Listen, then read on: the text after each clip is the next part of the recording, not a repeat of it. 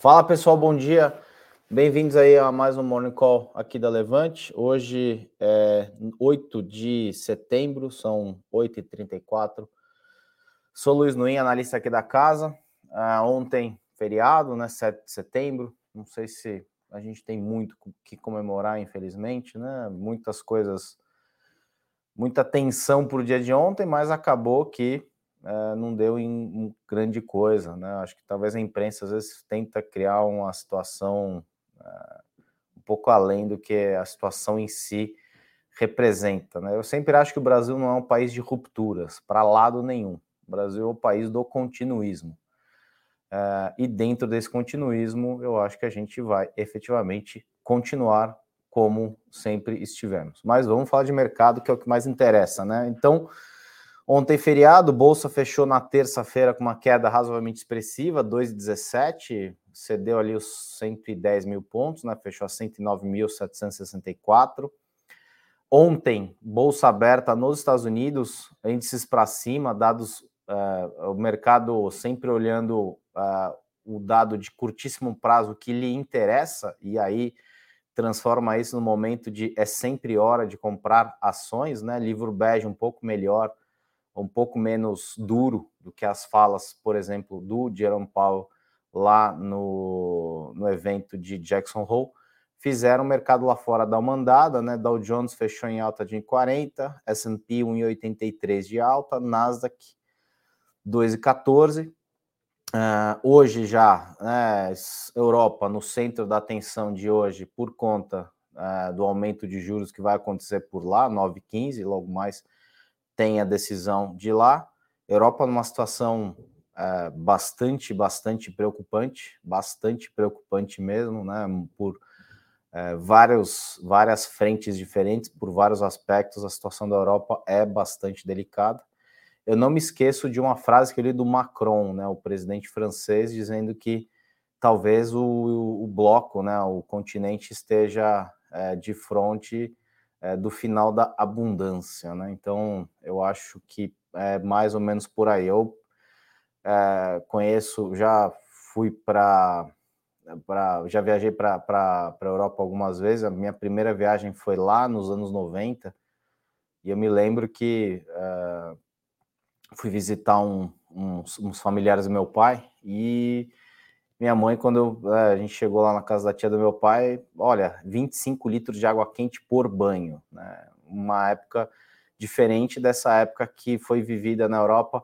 Isso foi logo uh, um pouco depois da queda no Muro de Berlim. Aí veio todo esse movimento de uh, um welfare state na Europa, muito anabolizado por coisas que não eram feitas lá. Né? Então, indústria alemã, por que, que é uma indústria altamente eficiente? Porque tem ou tinha o gás russo barato para suportar isso. Então, tem algumas situações na Europa que elas uh, não aconteceriam se eles não tivessem abundância de coisas que eles próprios não produzem. Né? Então, talvez estejamos vendo o fim dessa era de um, digamos, bem-estar social anabolizado por produtos básicos, né? Produtos basicamente commodities baratas.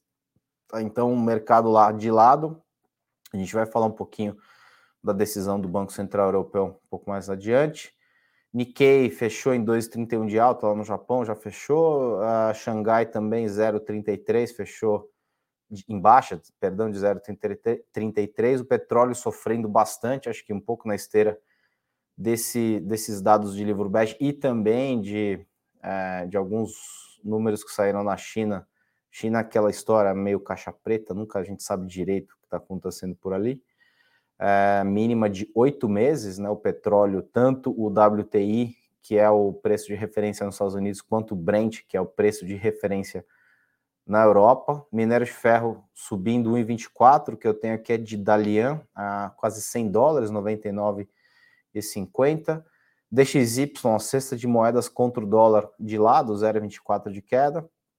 Uh, e acho que é isso tá? E dos principais indicadores que fecharam e vão fechar em breve, como por exemplo na uh, Europa. Passar só para dar bom dia aqui para para o pessoal que está assistindo a gente. É, Bruno, Sony, Maurício, bom dia. Ricardo, Elcino, Rosenberg, bastante gente aqui. Juliana, Diogo, Giliane, mais um Diogo, eu acho. Não, Diogo é o, do de cima. A turma do Apocalipse, não é não, Diogo, não é a turma do Apocalipse não, cara. Os fatos, eles não deixam de ser fatos porque eu ignoro, né? Então, se a gente olhar a situação da Europa, é, a coisa está bem complicada. Né? A gente vê mensagens de vários é, governantes, e governante é sempre o último é, que vai falar a verdade, né? Momentos como esse de bastante tensão, talvez o primeiro, primeira vítima seja a verdade.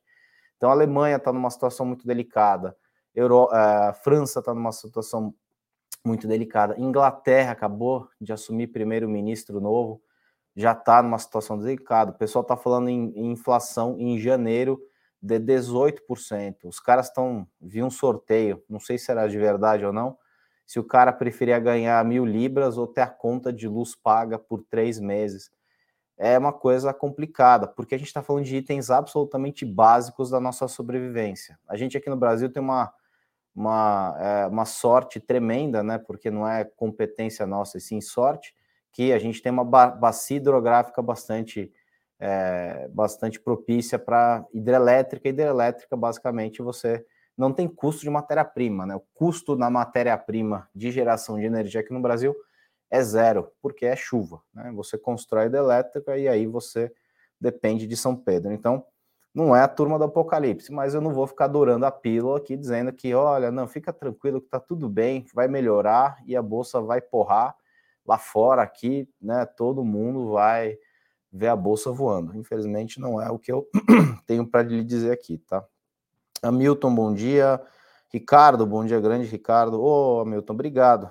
Foi rapidinha lá, mas a gente tentou resumir bem o que está acontecendo, né? É... Concordo, Juliana. Juliana Amiuni. É uma coisa que eu até acho que eu escrevi no E eu com isso de hoje, né? A gente está esses países é, do norte, né, do hemisfério norte, eles viveram aí, sei lá, de novo, desde a época da, da queda do Muro de Berlim, viveram um momento de estabilidade, tanto política quanto econômica. Né? E isso trouxe inflação bastante controlada. Né? Na verdade, não sei se ela era autocontrolada ou controlada por autoridade monetária, isso daí é uma outra discussão mas de qualquer forma, sempre patamares bastante baixos. E agora é uma curva de aprendizagem, né? Eles vão ter que viver, é, conviver com inflação por mais tempo e vão entender que isso é bastante difícil de ser controlado. E provavelmente esse tipo de inflação que a gente vai ver não é o tipo de inflação, perdão, controlada por, uh, uh, por taxa de juros. Taxa de juros é é um martelo procurando um prego. A gente está com vários choques do ponto de vista de oferta. Como a gente controla isso, oferta com é, taxa de juros, fica um pouco complicado. Então, concordo em número, gênero e grau. A gente já está acostumado, e mesmo assim a gente erra, né? Nosso glorioso presidente do Banco Central jogou a taxa de juros no Brasil para dois, né? Isso é quase que uma inconsequência é, jogar 2% no Brasil. E aí aconteceu o que aconteceu, veio pandemia, veio uma série de coisas aí no meio do caminho e, né, acabaram com o planejamento de forward guidance do Brasil. Forward guidance do Brasil é praticamente uma piada, né? É, é isso. Mandinha, bom dia. Só o comentário da Juliana aqui. Minha cunhada mora em Portugal e está sentindo bem os aumentos dos alimentos. Lá eles ainda têm sorte de não depender do gás russo. É exatamente. Portugal, acho que foi um dos países que melhor aproveitou todo o dinheiro injetado do euro, né? Do, do da criação do euro. É, eu fui para Portugal a primeira vez em 95. Era horrível. É, assim, era um lugar.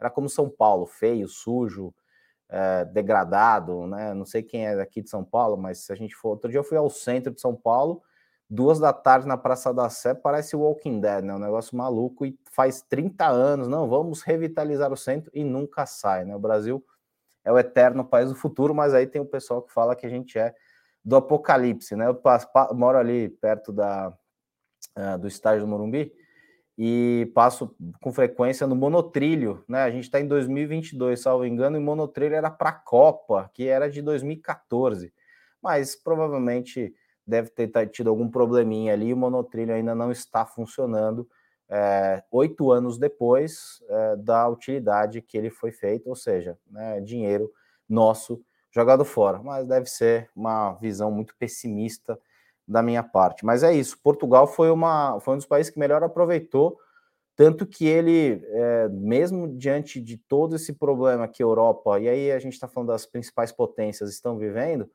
Portugal está se saindo razoavelmente bem, né, conseguiu encontrar uma forma mais equilibrada de trabalhar com a economia do país. É um país de economia pequena, né? São 10, 12 milhões de habitantes, país bastante pequeno, mas é, conseguiu é, encontrar bem depois daquela crise lá de 2011, né? Não sei quem lembra aqui da crise dos PIGs, né? Que ficou famoso Espanha, Itália, Portugal e Grécia, depois entrou Irlanda, tá? Bom, vamos seguir aqui. Ah, esqueci, pessoal.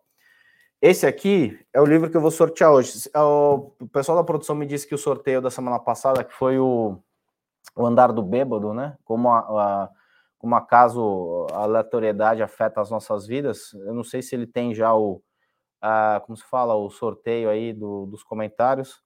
Leonardo Amaro. Leonardo, uh, então não sei se ele está nos assistindo, depois se ele é, puder entrar em contato, entra em contato, manda uma mensagem na nossa conta oficial do Instagram para a gente pegar os seus detalhes aí para enviar o livro. Espero genuinamente que você goste do livro. E hoje eu vou sortear esse aqui, porque os generalistas vencem em um mundo de, é, de especialistas, do David Epstein é um livro que mostra, ah, é, assim, eu, eu discuto um pouco essa tese, os profissionais mais valorizados, mais bem-sucedidos em suas áreas são os generalistas.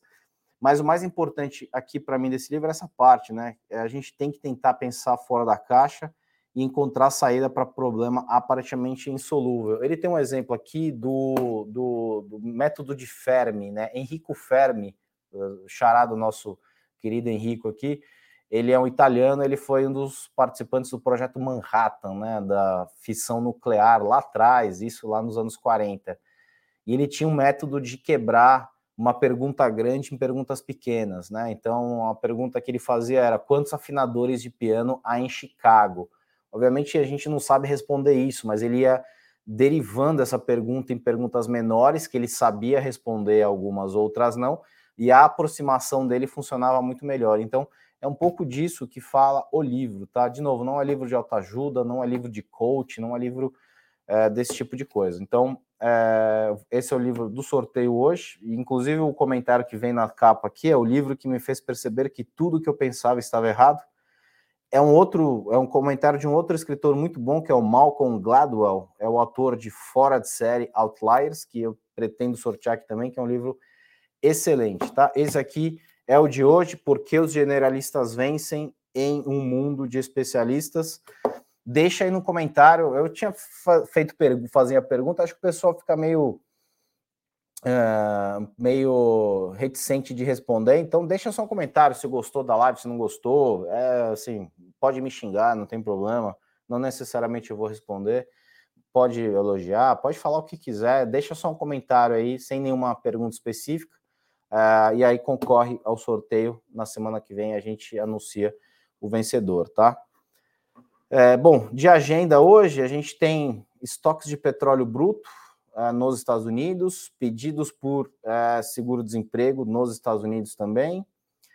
na Europa, como eu falei, declaração da política monetária do Banco Central, né? A expectativa era de 0,50, e aí, em função de todos esses acontecimentos, que a gente comentou aqui, né, passou por cima, a, a expectativa do mercado é de 0,75. A Europa sempre tem aquela situação um pouco mais delicada, porque são várias economias diferentes, com um, uma taxa de juros única, com balanços, balanças comerciais diferentes, níveis de endividamento diferentes, então é sempre uma decisão um pouco mais complexa.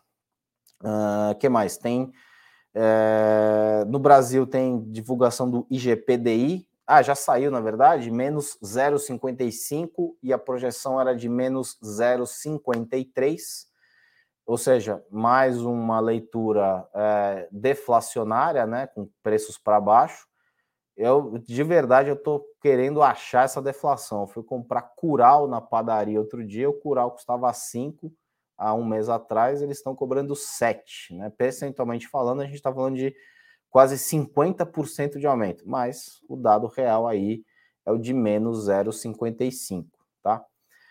É, do local, a gente tem aí umas falas do Roberto Campos, né? Devem pressionar mais ainda a ponta da curva do DI, né? Dólar também, é, dólar em alta, índices e queda. Reação à fala de Roberto Campos Neto, inflação no Brasil ainda é uma preocupação, né? Uma obviedade. O Brasil sempre convive com inflação.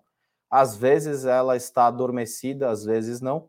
É, mas a gente fez metade do trabalho, né? Como tudo aqui no Brasil é sempre meio meio mambembe, né? A gente fez a parte de estabilização da moeda, mas esqueceu de fazer a desindexação de um monte de coisa. Então a gente sobe sempre cavalarmente, porque o salário é na inflação, que aí impacta no produto, que impacta ali, que impacta lá, que impacta lá.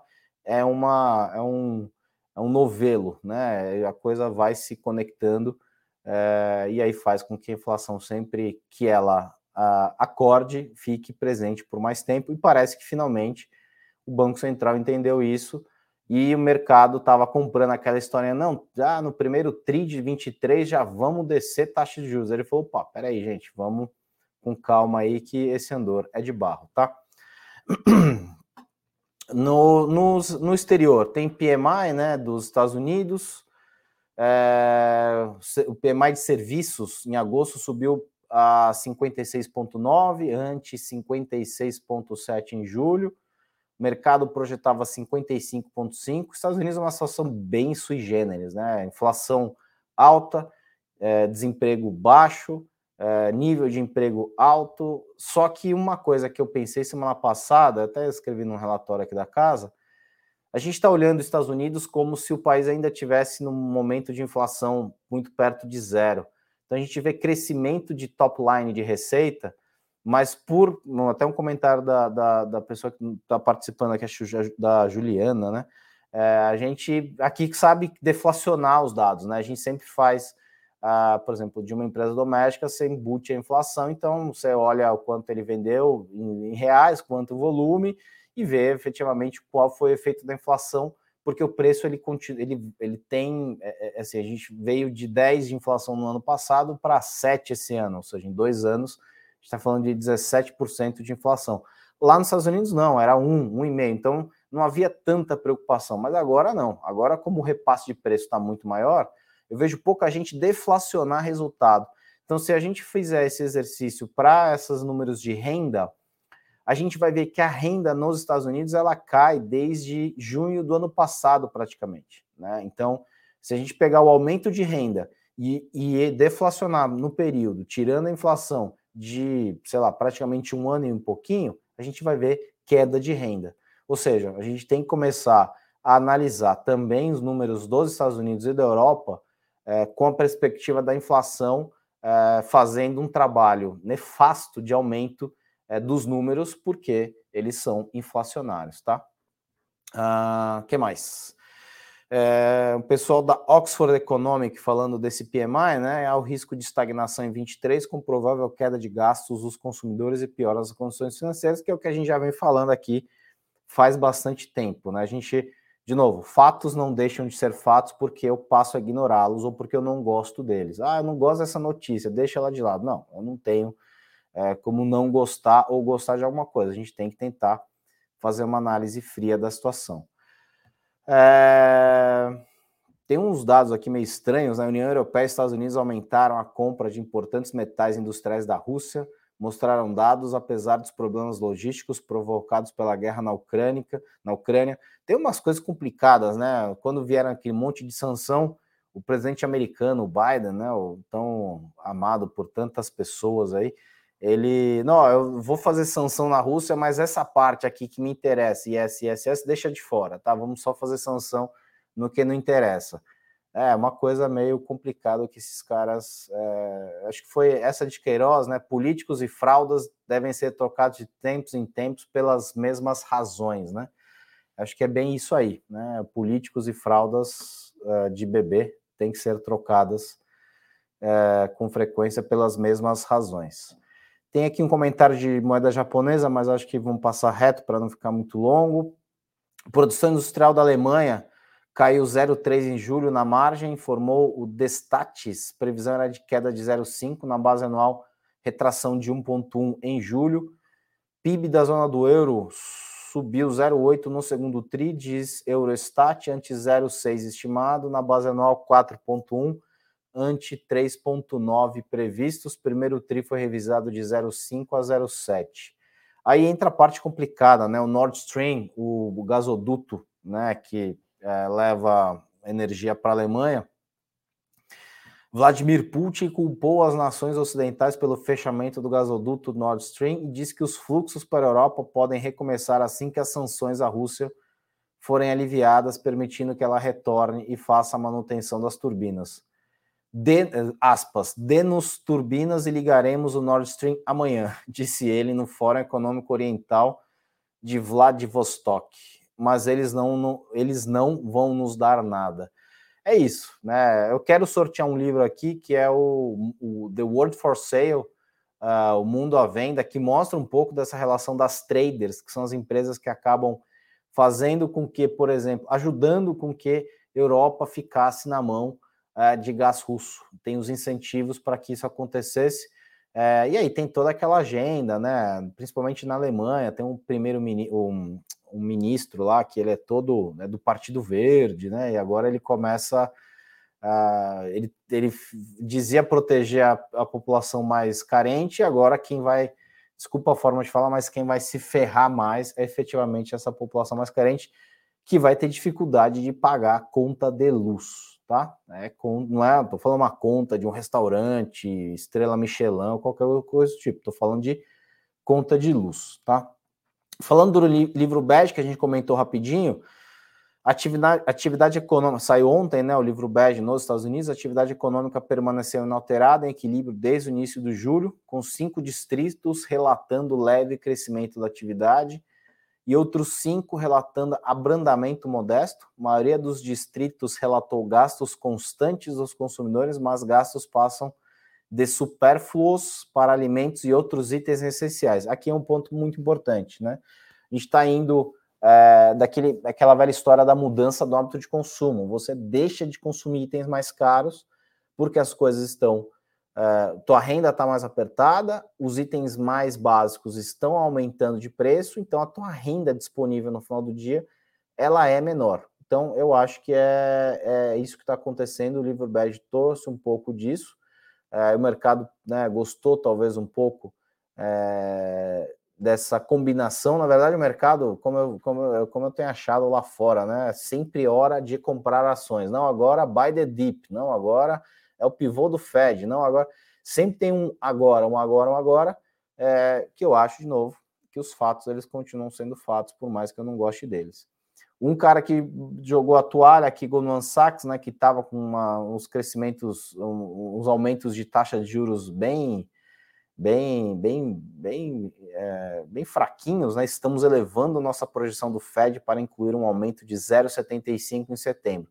Tem um cara que escreve no Wall Street Journal que é normalmente o cara que antecipa, é como se fosse um, um um sujeito amando do Banco Central, né? Sempre tem um carinha ali que conhece um pouco melhor um cara, uma pessoa e tal, e acaba. Esse cara já cravou as últimas todas as reuniões do Fed, ele acertou, né? Talvez seja um super previsor, né? Do, do o livro lá que a gente sorteou aqui, mas ele acertou assim. Ele conhece o pessoal do Fed, mas ele acertou na risca e esse cara falou 0,75 na próxima reunião é, e aí levou, obviamente, as projeções do mercado para 0,75, tá? É, uma última notícia aqui de Covid zero China, né? A mega cidade chinesa de Chengdu estendeu o bloqueio, confinando as pessoas em suas casas, submetendo a testes diários de Covid. A cidade de 20 milhões de habitantes. É um negócio louco, né? Eles fazem bloqueios de 20, 30 milhões de pessoas e é um bloqueio super localizado. É um negócio maluco, tá? Bom, deixa eu ver se tem mais alguma algum comentário aqui. Miquel, bom dia. Cláudio, Gilmar. É, o que esperar como reflexo para a economia mundial das medidas do Banco Central Europeu? Olha, Daniel, eu, é o que eu tenho falado aqui já há algum tempo, né? A gente está num é, certo euforia no mercado local, mas é difícil da gente imaginar que 2023 seja um ano bom, dado que, para mim, a Europa vai caminhar fortemente para uma recessão. Eu acho que o inverno lá vai ser bastante duro, né? Tanto com temperaturas baixas, porque já é de se esperar efetivamente, mas a gente está de frente de um problema de energia bastante complexo e não tem solução rápida. É, ele não pode ser solucionado. Olha, não tem mais o gás aqui, vamos fazer. Não dá, né? É uma, é uma quantidade de, de, de, de produto, de produção que eles precisam. Por isso que eu acho que a gente está numa grande mudança em termos de estrutura do mundo propriamente dito, né? O mundo saindo de, um, de uma globalização frenética, quase que just in time, né? Você tinha tudo produzido. É, eu já trabalhei em indústria, né? Eu sou um, um, generalista, por isso que eu gosto bastante desse livro. É, eu, a gente tinha lá o supply chain estava completamente encaixado, sabia que produção ia chegar quando ia chegar, tudo bonitinho, pedido posto na fábrica, um lead time, tudo, tudo, perfeito, né? E isso deu uma bela de uma complicada agora. Então, acho que esse processo de globalização e just in time ele passa a se tornar um processo de desglobalização. Então, se tem até um relatório que a gente escreveu aqui um tempo atrás, se a globalização foi deflacionária, porque você leva para outros países essa produção mais barata e abastece os mercados consumidores de países desenvolvidos, a gente está vendo o contrário, né? A gente pode ver uma, uma, uma, uma espécie de é, onshoring, né? Trazer mais para próximo da, da, das fronteiras a produção, né? Porque a gente viu que não dá para confiar 100% nessas cadeias globais absolutamente é, montadas quase que just in time.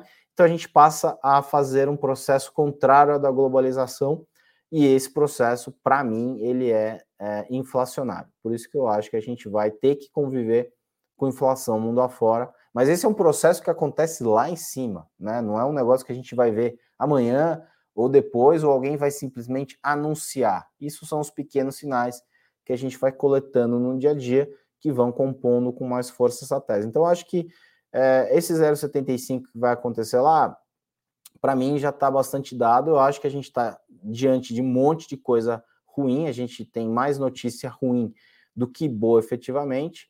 Uh, e eu acho que 2023, por conta de Estados Unidos, para mim, caminharem para uma recessão de fato, e Europa também caminharem, eh, também caminhar para uma recessão de fato, eu acho que a gente não vai conseguir ficar ileso aqui no Brasil, é, porque não somos uma ilha de prosperidade no mar de calamidade. Então, é isso, mais ou menos, o que eu acho, numa visão um pouco mais uh, longa, não para hoje. Eu não sei te dizer o que vai acontecer hoje. Né? Hoje, provavelmente, bolsa vai subir, porque ontem os ADRs lá no, nos Estados Unidos subiram.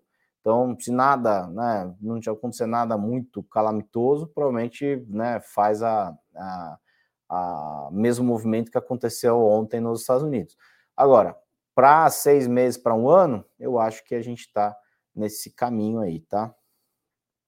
Eu não sei se, eu não sei se, é, é assim, Daniel, IPCA voltando a subir, é difícil a gente cavar, vai voltar a subir.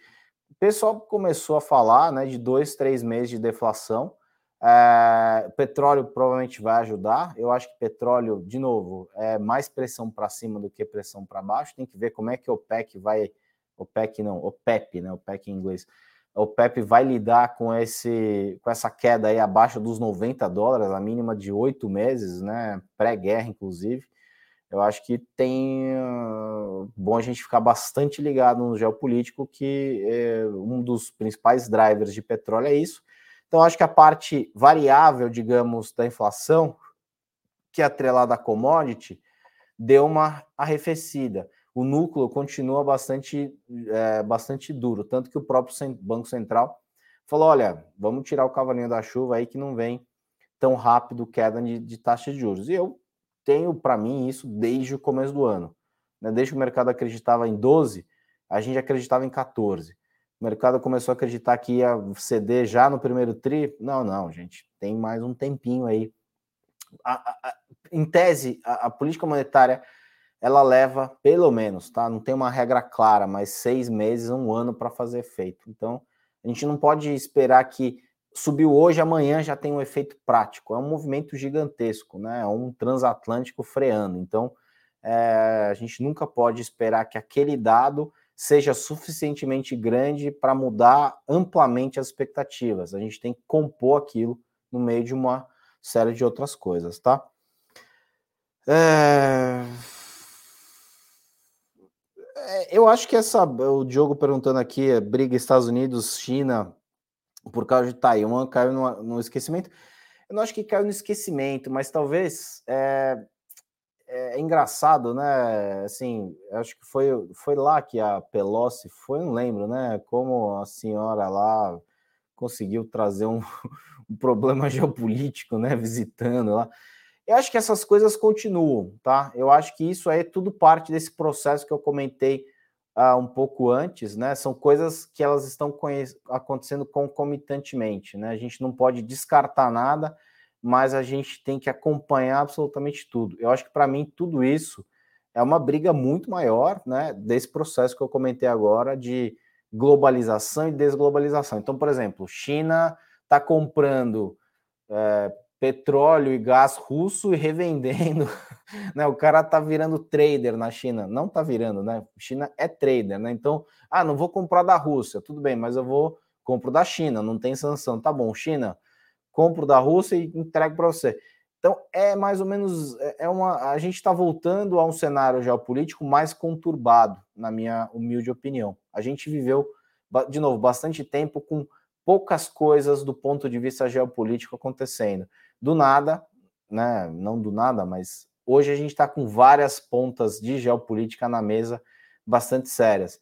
Então eu acho que a gente vai ter que reaprender como a gente olha as coisas, porque para mim as coisas vão mudar em algum tempo um pouco do que a gente lê aqui nesse livro, tá? É... Wagner, bom dia. Tem um comentário com a crise energética na Europa e com o conflito Rússia-Ucrânia, qual a sua opinião sobre o preço do petróleo até o final do inverno no hemisfério norte? Então, o Wagner, desculpa, eu, cara, já tinha um preço bastante construtivo de petróleo, porque eu acho que é, petróleo tem alguns drivers. Se eu tiver que colocar na balança se eu acho que é para cima ou para baixo, tudo que eu vejo pesa mais o lado de para cima, tá? Então, é, um não investimento nos últimos 10 anos por conta de agendas climáticas, SG, da Greta, de não sei quem, tal, tal, tal. É, o bloco que controla o preço, né, ou parte do preço, é, são países que não são muito afeitos a a ajudar né, a população, Venezuela, Arábia Saudita, nos, nos, lugares meio complexos, assim. Acho que provavelmente se você pegar a lista dos países que fazem parte da OPEP, você não viajaria para quase nenhum, né? Não porque não quer, mas por medo de ir para esses lugares, porque são lugares bastante complicados. Então, acho que tem isso. Eu acho que as, as, o que a gente tem de fundamento para frente, né? É, muita gente falou, ah, agora recessão vai cair a demanda por petróleo, mas aí do outro lado a gente teve uma série de incentivos aqui nos Estados Unidos, na Europa, para ajudar um pouco o bolso do contribuinte. E aí você meio que é, assim, a gasolina aqui a 6,50, 7, agora tá 5 qualquer coisa. É caro, ainda é muito caro, mas é melhor pagar 5,50 do que 6,50 ou 7. Então você é, pensava duas vezes antes de abastecer a 7 com 5,50 você, ah, tá bom, vai, até passa aqui. Então, acho que isso teve uma vai ter uma capacidade, a hora que a gente olhar lá na frente, de não uh, destruir tanta demanda quanto está se falando. Então, tudo que a gente junta, todo esse problema geopolítico, essa crise energética na Europa, que ninguém sabe como vai, a gente talvez nunca tenha vivido isso, né? Como isso vai se desenrolar, eu não tenho a menor ideia, mas se eu tiver que colocar numa balança, para mim, eu vejo mais preço para cima do que preço para baixo, tá? É... Cláudio, nós dependemos muito de produtos manufaturados eletrônica, mas não estamos mais ou menos blindados, pois temos energia, etanol, alimento em grande disponibilidade, além de minérios. Eu acho que esse é um ponto muito interessante, Cláudio. A gente aqui, o Brasil, ele é expert em perder é, algumas, algumas é, janelas de tempo, né? Às vezes o mundo oferece para a gente de mão beijada uma situação que a gente pode definitivamente nos tornarmos relevantes, né, ou pelo menos tão relevante quanto a gente acha que é relevante lá fora, é, esse para mim é um, assim, a gente tem energia barata, a gente tem terra, a gente tem minério, a gente tem tudo o que foi de graça, né, do ponto de vista litúrgico da palavra graça, a gente tem, né, basta vontade de fazer a coisa direito, politicamente falando, para nos inserirmos nesse ambiente global de uma forma bastante proeminente. Tá? A gente acaba sempre perdendo essas oportunidades. Né? Dois países que eu sempre uso como exemplo, que têm estruturas de economia é, que deveriam ser foco da nossa política de Estado, é, é, Canadá e, a, e Austrália. Canadá e Austrália têm indústria desenvolvida, mas eles têm bastante commodity. Eles têm minério, cobre. Canadá é um super player de commodity. A Austrália é um super player de commodity. Mas do outro lado, ele tem também uma indústria forte, que em momentos como esse, que a gente está é, com choques em todos os lugares, uma coisa acaba compensando a outra. Aqui no Brasil, por enquanto, a gente só tem commodity, porque a indústria, basicamente, ela é, ela é quase que inexistente, infelizmente, inexistente. E se a gente for pegar o pleito que está se formando eleitoralmente, né, o pleito que se aproxima, o que, que a gente vê de discussão relevante? Nada. Né? Nenhuma discussão relevante. Né? Eu, um dia eu falei que eu não vou votar, a pessoa, não, porque você deixa o direito de. Gente, eu não vejo uma discussão que valha a pena, infelizmente. Né? Eu moro aqui, eu gostaria que a gente fosse é, tivesse mais condições de melhorar a vida das pessoas como um todo.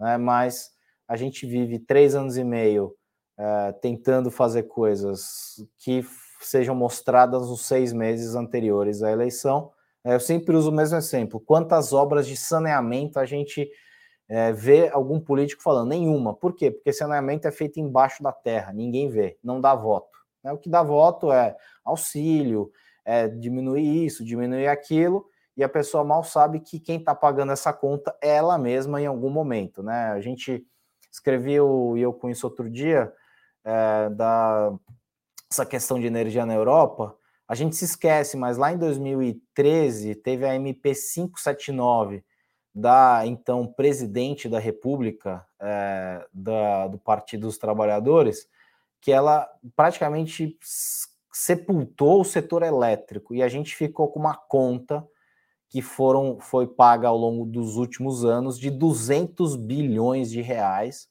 porque uma pessoa numa caneta praticamente é, acabou com o setor elétrico. Né? Se alguém tiver interesse, pesquisa lá MP579. Eu fazia, cuidava de um fundo de dividendos na época, era fazer a gestão de um fundo de dividendos. No dia seguinte dessa medida provisória, o fundo caía 50% na minha cara. E não tinha muito o que eu fazer. Fundo de dividendo, cheio de elétrica. Vem alguém com uma caneta pesada e basicamente acaba com o setor. É muito do que vai viver, eu acho que a Europa. A Europa está começando nessa onda de subsídios, né? Está enfiando um monte de subsídios para lá, mas quem paga esse subsídio no final do dia é a própria população, né? Ele recebe de curtíssimo prazo e paga no longo prazo. Aquela velha história, o governo, o que ele te dá com uma mão, ele te tira com as duas mãos, tá? É... Gostei do livro e da visão que pode nos ajudar no dia a dia médico investidor. Ronaldo, todos esses livros que eu estou falando aqui, eles são bons para gente, cara. Não é para é só para investidor, não é ou investidor inteligente. O que, que o Buffett fez que você vai fazer? Cara, não sei o que o Buffett fez. O cara fez uma porção de coisa lá que eu não tenho a menor ideia do que seja, mas o cara é bom, ponto. Né? O que eu tento fazer nesses livros aqui é quase que uma história de conhecimento geral. Eu acredito muito nessa história de generalista. Eu já fiz muita coisa na minha vida e eu vejo hoje que a conexão de pontos que parecem não muito óbvios de primeira são facilitados por essa experiência meio híbrida que eu tenho aí.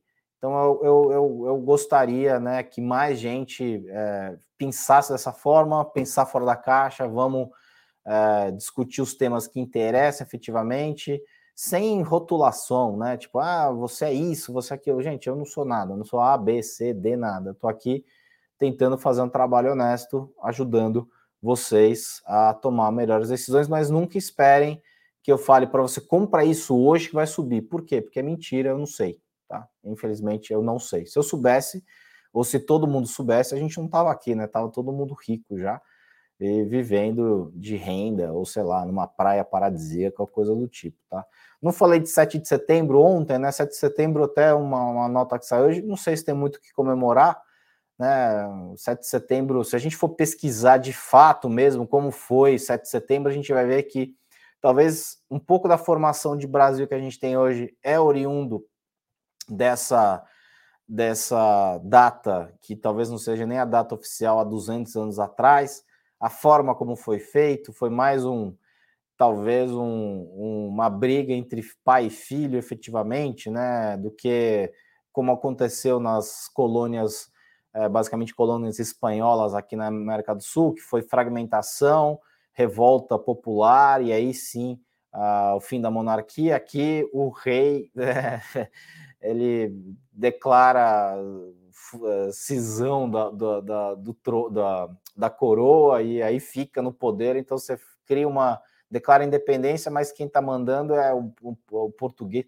Uma coisa complexa, né? Se, se vocês tiverem interesse, dá uma pesquisada aí. Até aquele pintura do do, as margens do, do Ipiranga, né? Ela foi feita, sei lá, 60 anos depois, a pintura, e teve uma série de, de doses criativas ali para reproduzir uma pintura que provavelmente a cena como está é, mostrada nem aconteceu efetivamente. Então, essas são coisas interessantes que a gente tem que colocar sempre na conta quando a gente analisa Brasil. Eu faço muito isso, olhar muito para trás, para tentar olhar para frente de uma forma mais justa e honesta e não só é, com base em torcida de vamos melhorar, né? Eu já estou com alguma idade é, e eu sei que, infelizmente, a gente acaba sendo sempre um voo de galinha atrás do outro, porque não discutimos o que efetivamente importa para melhorar a qualidade de vida da população, tá?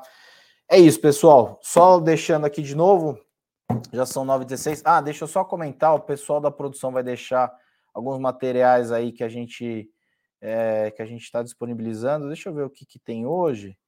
É, proteção e diversificação investindo em tempos de corrida presidencial, material bastante legal é, para a gente entender como é que pode é, proteger né, nesses períodos que, em tese, tem mais volatilidade. Tem um material da Vale e da CSN, como a, analisar empresas do setor de mineração e siderurgia, bem legal também é, renda nem tão fi, não tão fixa assim, tendo a marcação ao mercado, né? Isso é importantíssimo de entender, a marcação ao mercado, né? Às vezes o, até o site do Tesouro Direto sai do ar porque tá negativo no dia, então o cara trava as negociações.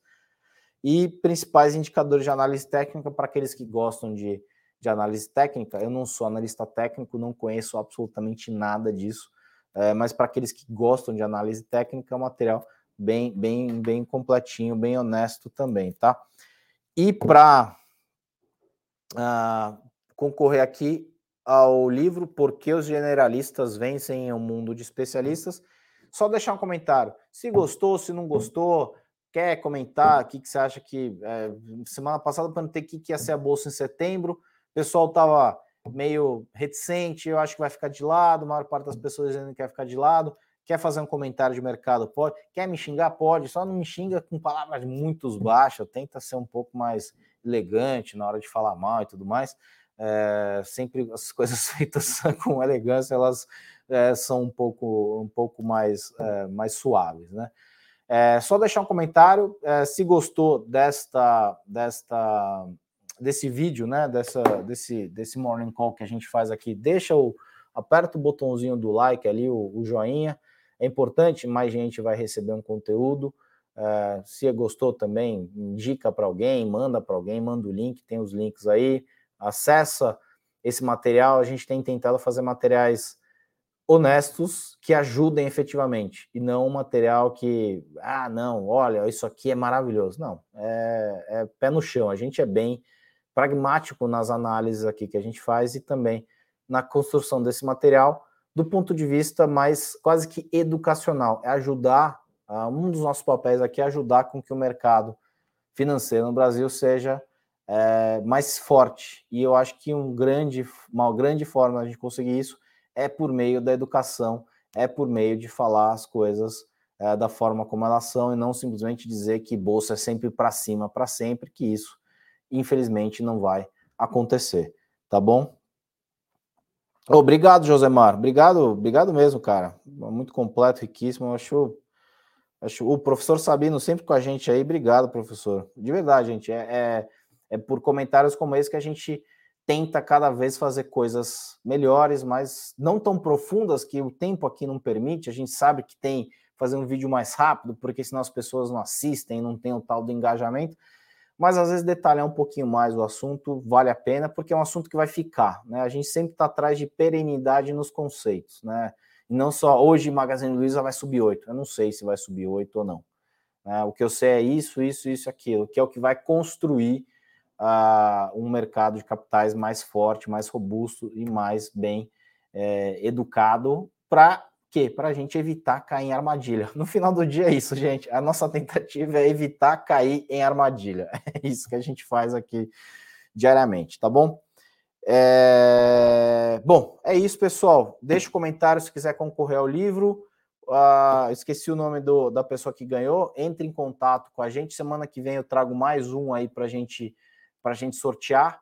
Também nessa linha, livros fora da curva em termos de ah, investidor, como pai rico, não sei o que lá, não sei o que lá, gente. É, eu, sendo bem honesto, acho muito chato, muito chato esse tipo de literatura. Para mim, esse aqui, ele enriquece muito mais, não só a nossa análise no dia a dia, mas a nossa análise é, de coisas na nossa vida como um todo, como alguém comentou aí, né, médico também, é, todos têm a ganhar, não só quem trabalha em mercado de capitais, porque eu acho que a nossa vida ela é mais fora do mercado de capitais do que dentro, né? Parte da nossa vida é aqui dentro só, e a gente vai viver muito mais fora disso do que dentro disso, tá bom? Agradeço aí, é, agradeço, pessoal, a participação de todo mundo. É, hoje tem fechamento, o vídeo sobe sempre umas seis, seis e meia, e amanhã o Henrique está de volta no Morning Call.